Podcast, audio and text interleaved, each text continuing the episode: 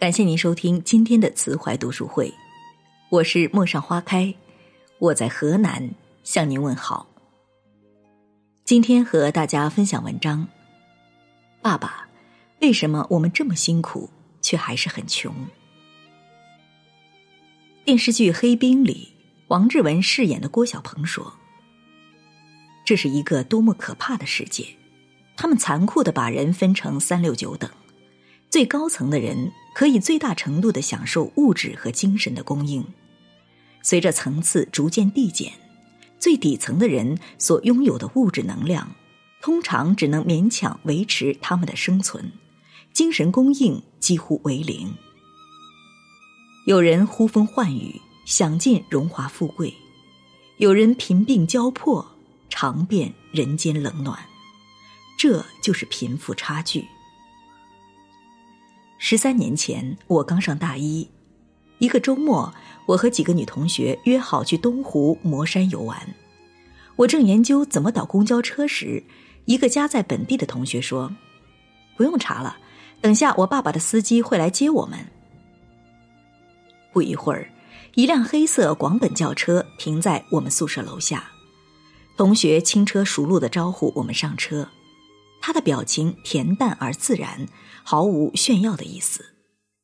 这是我十九岁生命里第一次坐小轿车，那一瞬，我第一次体会到什么是贫富差距。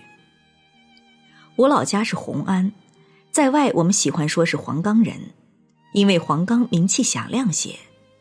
二零零五年时，我家还没有一个亲戚有私家车，从我们村去镇上，我都是步行。二十多分钟，从镇上去县城坐班车五块钱，从镇上到武汉坐大巴车二十五块钱左右。到武汉上大学，平时出行都是公交车，从不敢打出租车，虽然那时候起步价还是三块钱。在东湖游玩后，同学带我们逛街买衣服。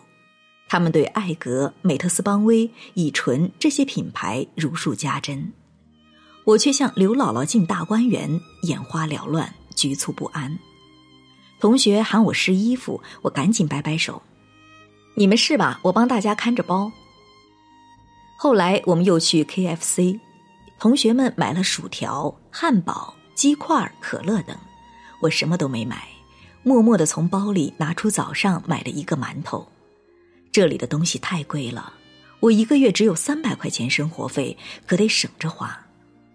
那个同学看我啃干馒头，就不动声色的从包里拿出一瓶雪碧，悄悄的递给我。那年他只有十八岁，能这么体贴顾及别人感受，实属不易。他家境优越，父亲是高知，母亲从商，良好的家庭背景让他自信爽朗。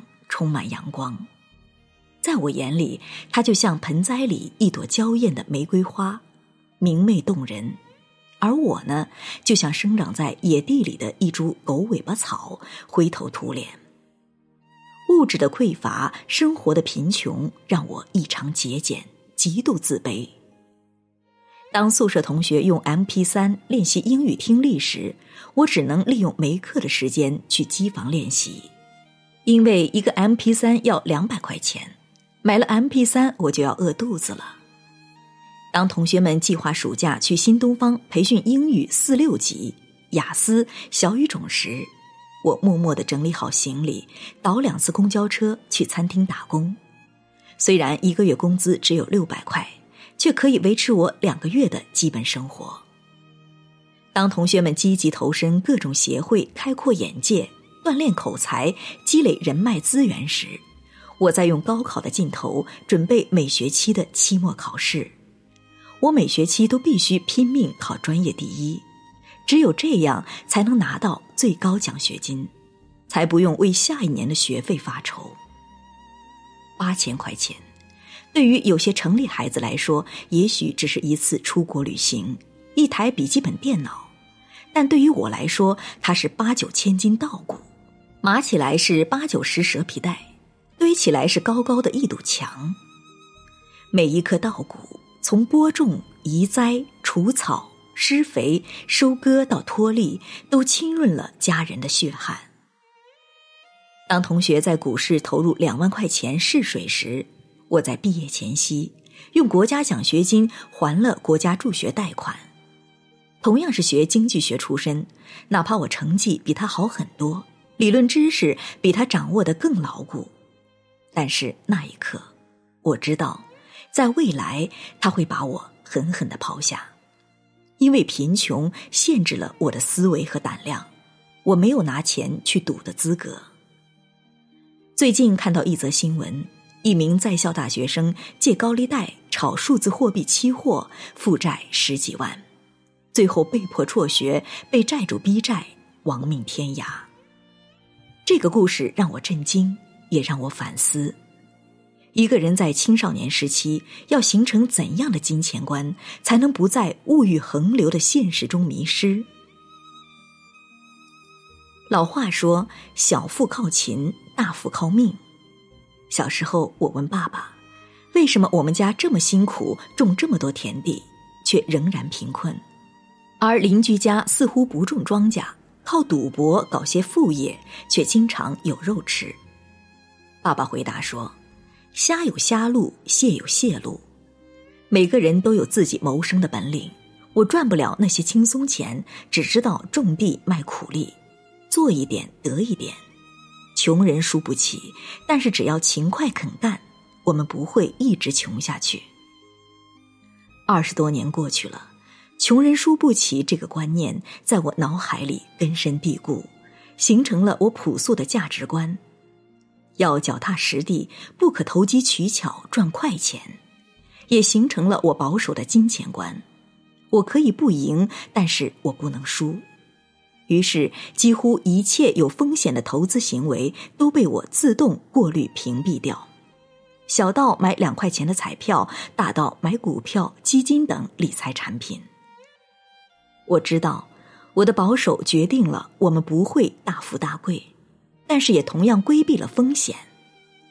二零一四年股票大涨时，老公想拿我们仅有的几万块钱积蓄去炒股，我死活不同意。那段时间，他天天念叨着他的同事们今天赚了多少，明天又赚了多少，十分惋惜自己没能进入股市。后来股灾来临，他好几个同事不仅把赚的钱输进去了，还把本钱也蚀了。有一个同事还卖了房炒股，最后血本无归，妻离子散。后来老公说：“幸好我坚持不让他炒股，才压制住他赌徒的心理。”我说：“我们靠着工资过活，得钱不容易，不能指望钱生钱发大财。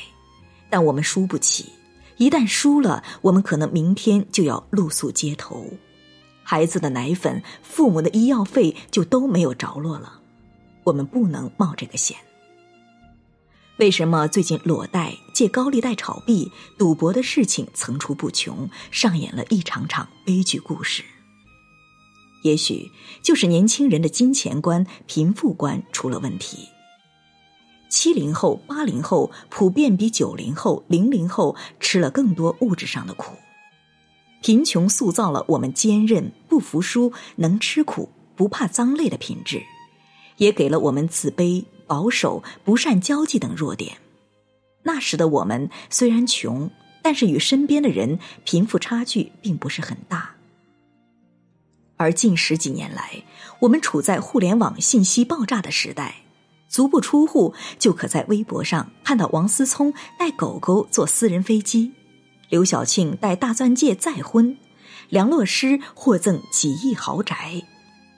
昨天还和你一起撸串儿、喝扎啤的哥们儿，今天因为拆迁一夜暴富；前天还和你一起混公众号、混转发群的文友，今天因为一篇十万加的文章刷爆朋友圈。商业合作、签约出版接踵而至。不久前还跟你借钱吃饭的闺蜜，转眼就找到了一个高富帅，不仅有大钻戒求婚，还有马尔代夫蜜月旅行。有人说，这是最好的时代，也是最坏的时代。似乎每个人都有机会一夜暴富、一举成名。巨大的贫富差距让心智尚不成熟、三观尚不牢固的青少年们无所适从，再加上缺位的家庭教育、人性化不足的学校教育，让一些青少年变成了迷途的羔羊。穷人和富人除了金钱、资源、人脉等硬实力的差别，还有观念、事业、情商等软实力的高低。很多时候，我们穷尽一生想要达到的高度，不过是别人的起点。当你的同学在欧洲十五国玩不亦乐乎时，你却在办公室里苦哈哈的加着没有加班费的班；当你的朋友家请了金牌月嫂料理一家人生活时，你却在上班劳累了一天后，还要当免费保姆做饭、洗衣、带孩子。当你的闺蜜谈项目、拉订单、满世界飞时，你却在一遍一遍修改着一篇公文报告；当你的兄弟在北上广拿下一套学区房时，你还在暗自庆幸，终于用公积金在三四线城市按揭了一套属于自己的房子。每个人的起点不同，有人费尽千辛万苦才来到罗马，而有的人就出生在罗马。比别人过得好并不高贵，真正的高贵是优于过去的自己。十三年前，我在 KFC 里啃馒头；十三年后，我可以淡定从容的带孩子在 KFC 里吃薯条。十三年前，我看着同学花九千多块钱买的笔记本电脑，心里在换算这要卖多少袋稻谷、多少斤花生、多少亩油菜才能买到呀。十三年后，我可以在苹果专卖店选购最新款的笔记本电脑和手机。十三年前，我孑然一身，身无长物，揣着东拼西凑的学费到省城上大学。十三年后，我住在宽敞明亮的房子里，拥有一份从前不敢奢想的工作。十三年前，我从牙缝里省出钱来买心爱的书籍。十三年后，我有一间可容纳一千多本书的书房，基本实现了买书自由。我们无法选择自己的出身，却可以用自己的努力决定下一代的起点。